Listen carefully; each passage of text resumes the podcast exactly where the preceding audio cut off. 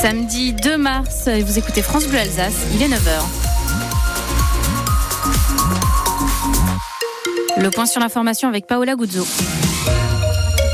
Bonjour Paola. Bonjour Marion, bonjour à tous. Un couple en garde à vue pour un refus d'obtempérer. Cela s'est passé jeudi matin à Riedisheim dans le Haut-Rhin et tout est parti d'un accident, Guillaume Schum. Les policiers ont été appelés pour un accident sur la voie publique. Ils tentent d'intercepter le véhicule en cause qui redémarre en trombe. Ils percutent une voiture de police pour tenter d'échapper au contrôle, puis tentent de percuter un policier. Le fonctionnaire sort son arme et tire deux fois dans la carrosserie.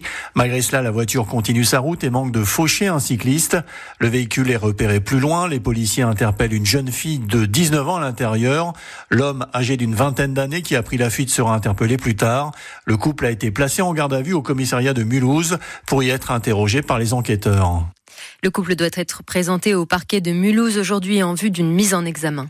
Il sera bel et bien possible d'aller à l'aéroport de Bâle-Mulhouse en train. Un accord de financement a été trouvé entre la France, la Suisse et l'Allemagne pour la construction d'une nouvelle voie ferrée de 6 km. Le projet est prévu pour dans 10 ans.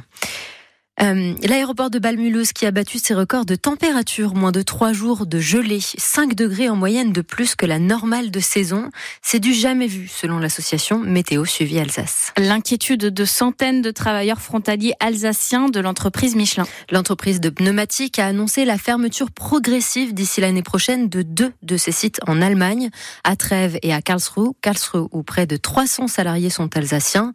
Inquiets pour leur sort, beaucoup ont déjà sollicité l'association des frontaliers d'Alsace-Lorraine, selon son président Cédric Rosen bon nombre d'adhérents euh, donc travaillant chez, chez Michelin se sont déjà adressés à nous. Euh, mais aujourd'hui, nous, on ne peut pas leur annoncer euh, quoi que ce soit, entre guillemets. On ne peut que les guider vers les différentes démarches qu'ils auront à faire et les précautions à prendre si vraiment des documents devaient leur parvenir. Surtout, le premier message à faire passer, c'est de ne pas signer un document si on n'en connaît pas les conséquences.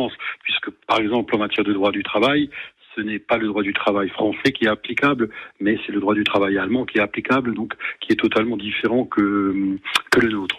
Une rencontre est prévue dans 15 jours entre les syndicats français et allemands de l'entreprise pour accompagner au mieux les 1500 salariés qui seront licenciés. Lactalis fait des efforts, nous aussi. La présidente de l'association des producteurs de lait Bretagne Pays de la Loire a réagi ce matin à la signature d'un accord sur le prix du lait pour le premier trimestre 2024. C'était un des points de friction de la crise agricole ces dernières semaine.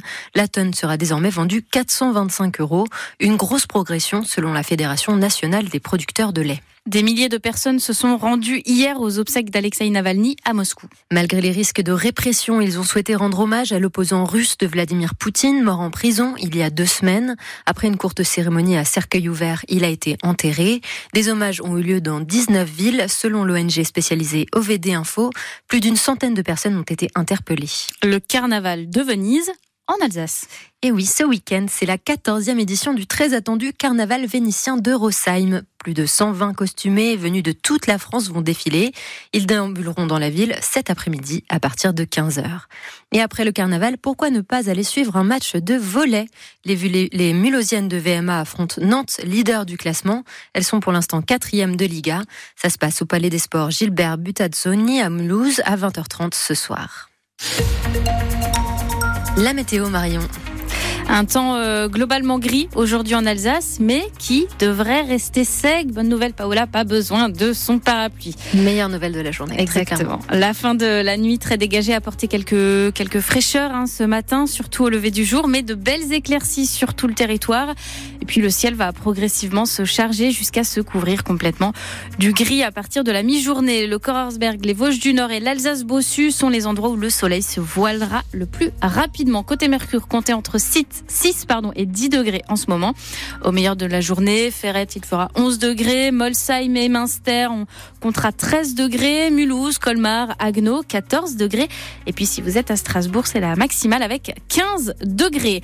À Mulhouse, donc 14 degrés. Et puis une église chauffée pour aller euh, applaudir le spectacle Terra Alsacia aux lueurs de l'histoire. C'est un décor à 360 degrés grâce au mapping sur les parois de l'église Saint-Étienne de Mulhouse. 80 années d'œuvres romanesques sur l'histoire tourmentée de l'Alsace entre 1859 et la fin de la Seconde Guerre mondiale. Deux représentations par soir, 18h45 et 21h. Attention, ça se remplit très vite. C'est 200 bénévoles pour faire vivre ce spectacle. Pour réserver, c'est sur terra-alsacia.fr. Et on continue notre exploration du CD des Enfoirés euh, avec euh, le double CD Les Enfoirés. On a 35 ans avec une reprise cette fois-ci de Le France de Michel Sardou par Les Enfoirés sur France Bleu Alsace.